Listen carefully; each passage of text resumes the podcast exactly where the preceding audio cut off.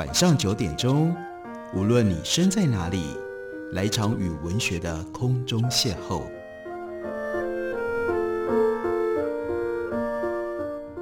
杨照谈书，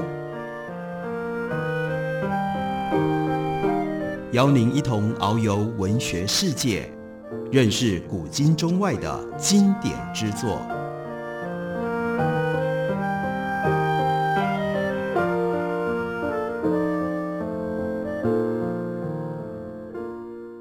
各位听众朋友，大家好，非常欢迎收听杨照谈书。本节目以台北广播电台 FM 九三点一，每个星期一到星期五晚上九点为大家播出。我是杨照，在今天的节目当中，要为大家介绍的是周延所写的《余英时传》。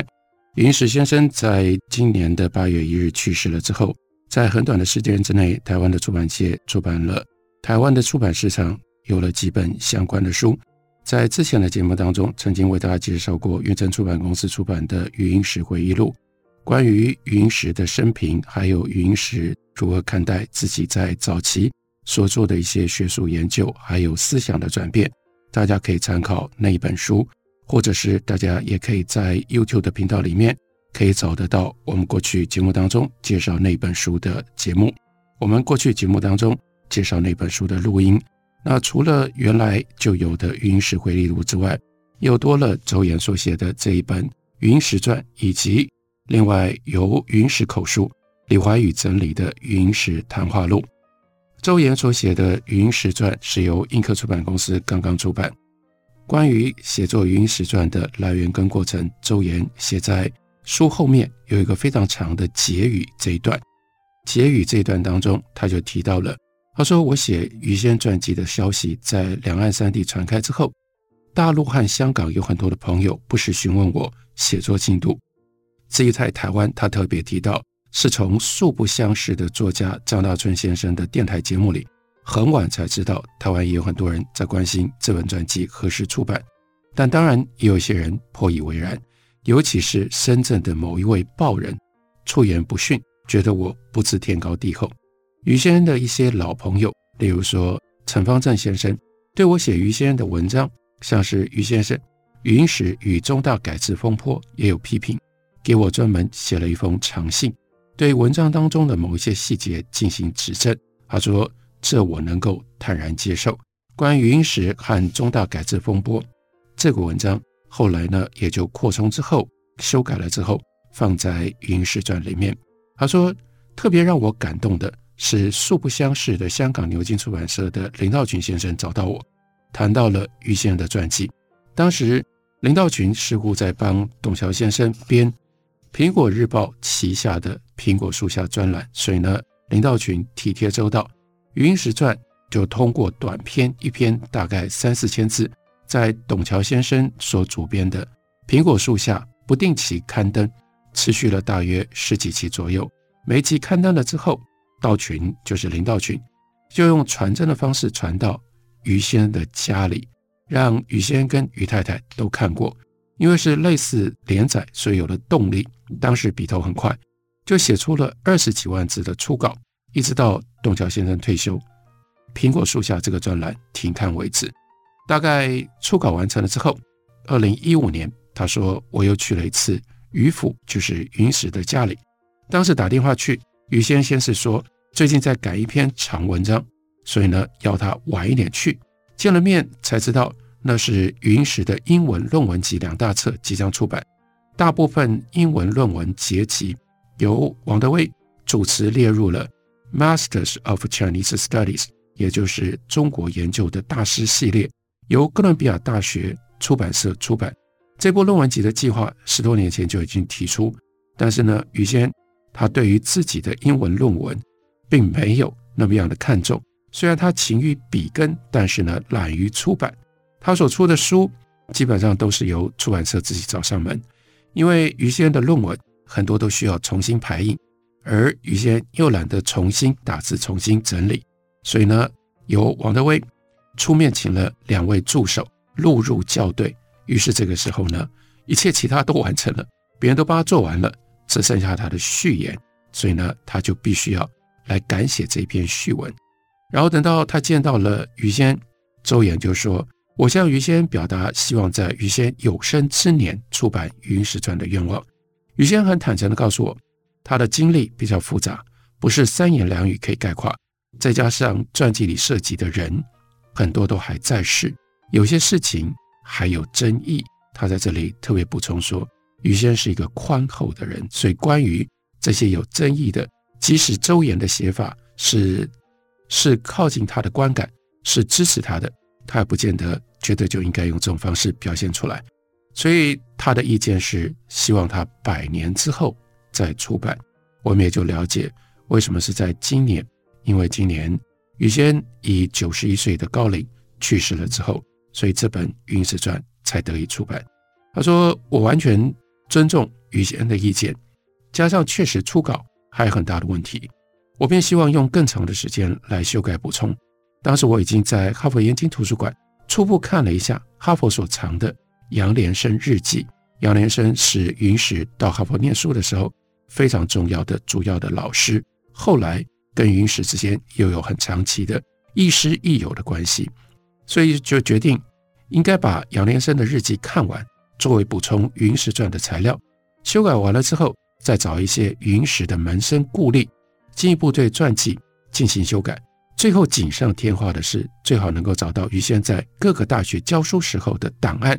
这样对他的学术历程以及学术来往就有更深切的认知。这一部分周延的确做得非常的认真，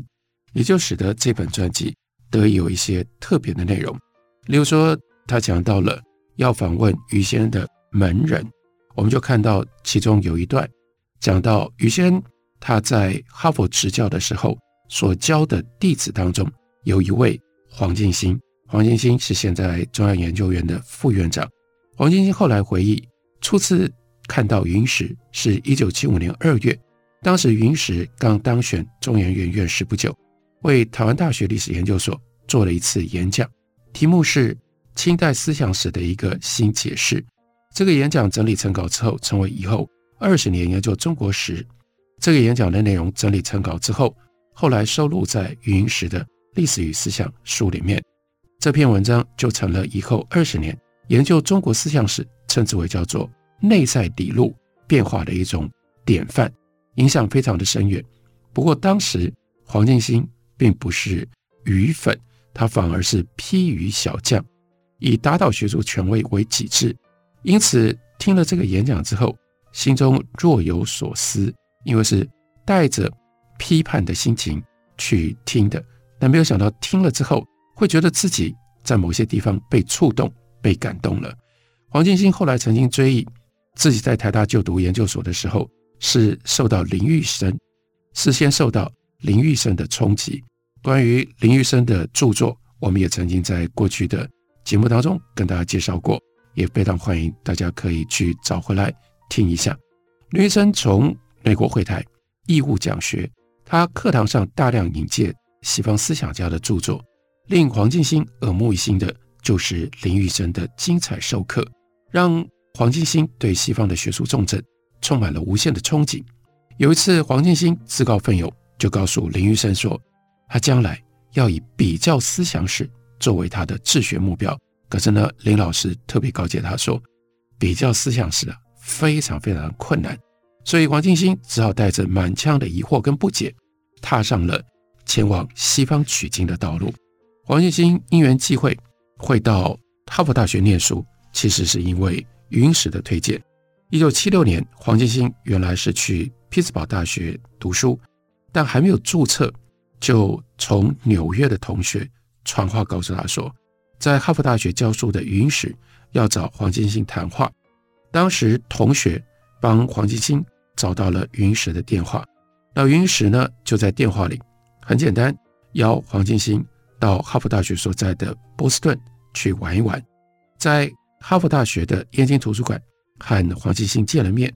两个人谈了三个多小时。当时呢，黄敬新年少气盛，所以呢，在谈话的过程当中，把陈寅恪批判了一通。但是呢，于先很包容，聊了三个多小时之后呢，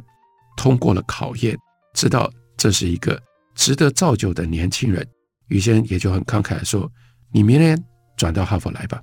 黄欣欣回到了匹兹堡大学，见到了他的指导教授是许倬云，说的情况，许先也有他的大方跟慷慨。他说：“你的兴趣在思想史、学术史，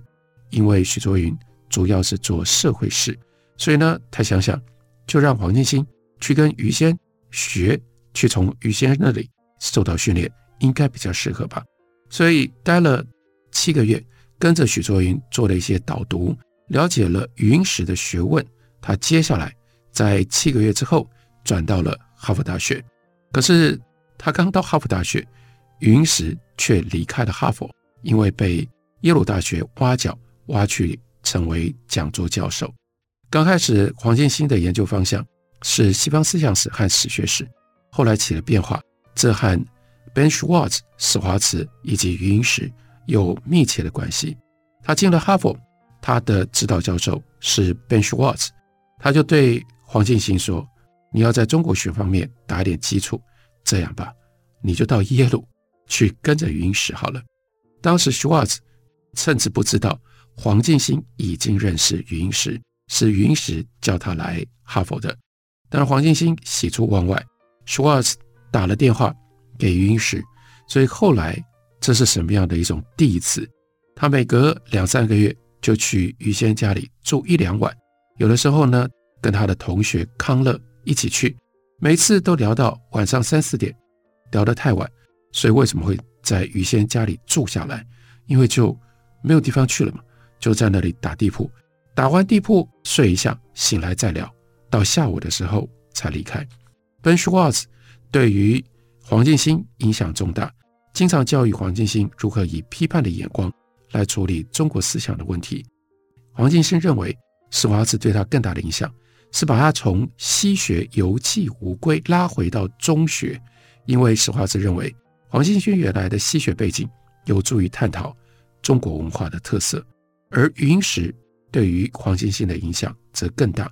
把黄进兴从概念取向的迷途导正回正确的研究轨道。黄金星眼中，他的同学康乐热情有理想，另外呢关心政治，所以常常替云石做台湾的舆情分析，而黄金星自己则把握难得的机会，做了很多的提问。云石每次有文章，总是会让他们先睹为快，而且云石的这种习惯，后来一直维持到黄金星自己成了独立的学者，于先就把他当作像是朋友一般，写了他认为重要的论文，就会交给黄进兴去看，要黄进兴给意见。这些学生都算是于先他的论文最初的读者，这些学生也会提供一些意见。黄进兴就担任主要的批评者。他回忆：“我那时候等于读了两个学校，耶鲁和哈佛，常常来来去去。于先和师母除了学问上给我们指导，生活上也帮了我们很多。我们在高谈阔论的时候，师母就忙着做饭、准备晚餐、宵夜。师母很体贴，很照顾。这是从学生的眼中看到的云石的一面，也写在。”表现在周延所写的《云石传》当中。我们休息一会儿，等我回来继续聊。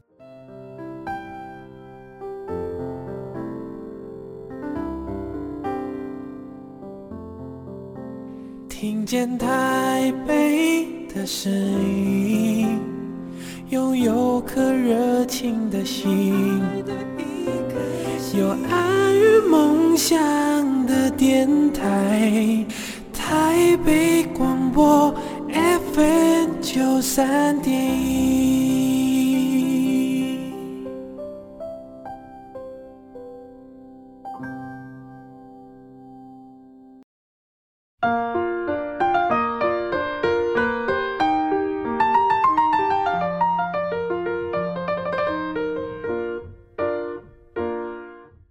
感谢您继续收听《杨照谈书》。本节目以台北广播电台 FM 九三点一，每个星期一到星期五晚上九点为大家播出到九点半。今天为大家介绍的是印刻出版公司的新书。因为云石先生在今年的八月去世，所以本来就已经写好的由周原创作的这一部《语音石传》，在于先百年了之后，终于得以出版。周原是毕业于复旦大学中文系、清华大学社科学院全球化研究中心的研究员，他曾经担任过陈寅恪研究的主编，写过王国维与民国政治，还有就是这一本《余英时传》。那在结语，也就是相当长的一段后记当中，周岩讲到他到余英时家里面去谈到了传记的问题，余先就讲了自己的一些经历，比如说他跟他的父亲余谢中两个人。当时在香港生活很困难，余谢忠必须要在好几个学校兼课，甚至呢一度远赴南洋去教书，以便补贴家用。父子两个人，另外一种赚钱的方式是写稿养家。所以为什么云石成名很早？二十五岁去美国之前，一九五五年他就已经有五本专书出版了，而父亲余谢忠相对的只出版过。那是一部大书三卷本的《西洋通史》，后来就没有专书问世了。从某一个程度上来看，是余谢中先生的牺牲成就了他的儿子云石。所以云石就提到，当时他和父亲都在自由阵线上工作，而且在自由阵线上发表文章，杂志社每个月发给他们二十多块的补贴。余先生另外提到了友联出版社、高原出版社以及他所创办的。中国学生周报，香港这部分的经历，在余英时回忆录当中有所琢磨。当然，周岩的《余英时传》里面记录的更多。那为什么能够在《余英时传》里面有这些资料了？那是因为周岩听了，他就告诉于先，我曾经在这份报纸上查到过一些以石英为笔名所写的系列文章，就问他说：“是不是你呢？”因为英时石英嘛，那但是呢，余英时说我已经记不太清楚了，但应该就是。可惜的是，云石似乎从来不写日记，交谈的时候很热心的动员，叫希望于先写回忆录。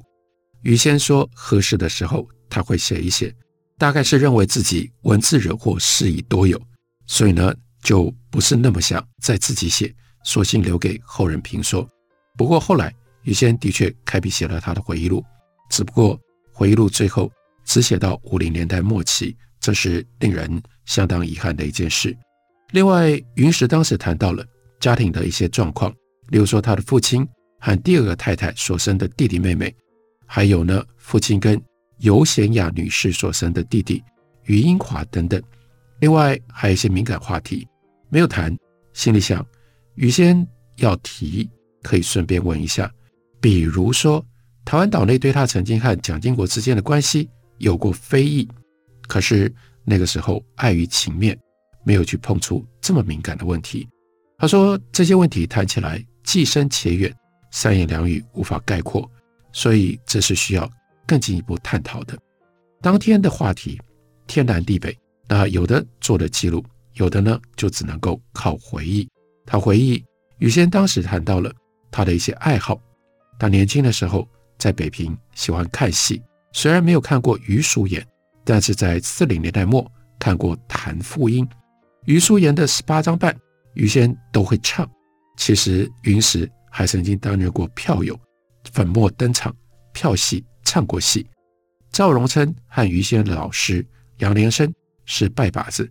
杨连生是资深严派的票友，也爱看戏。在杨连生的鼓励底下。云石曾经采唱过《二进宫》，然后呢，就给周岩看了照片。海外行头缺乏，妆容也不是那么样的完整，但是看照片当中人物的状态，一看就是《二进宫》。余先扮演的是兵部侍郎杨波，蟒川的大致也不差，只是盔头有一些简陋。周岩说：“我曾经和王月化先生的弟子余叔岩研究专家。”翁思在先生提到这件事，翁先生听说于先喜欢余叔岩，又是同姓同家，所以这个时候翁思在就特意托余先的一位好友寄给余先一本他所写的《余叔岩传》，于先大喜过望，特地回信致谢。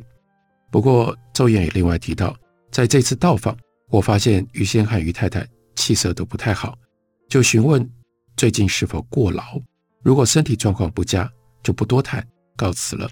于先表示还好，但是于太太最后忍不住告诉我，其实于先多年以来一直受到癌症，应该是前列腺癌。那这是二零零八年曾经发作过，所以必须要长期的控制治疗，一直靠放疗来维持。说着说着，于太太已经热泪盈眶，使得周岩当时